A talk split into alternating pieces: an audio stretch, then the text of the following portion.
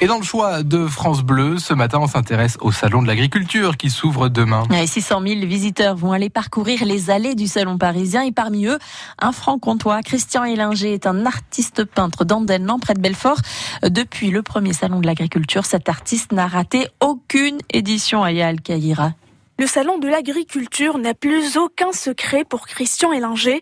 Il y a fait ses premiers pas en 1964 alors qu'il était encore étudiant. Beaucoup d'élèves des beaux-arts allaient à cette époque-là, avec leur carnet de croquis, dessiner des animaux. Alors quand avait lieu le salon de l'agriculture, beaucoup allaient dessiner euh, sur le motif les, les, différents animaux ou pour faire leur art du dessin et de l'observation. Un sens de l'observation au cœur de ce rituel qui lui permet de repérer ses prochains sujets. Je me promène parmi les stands de différents animaux.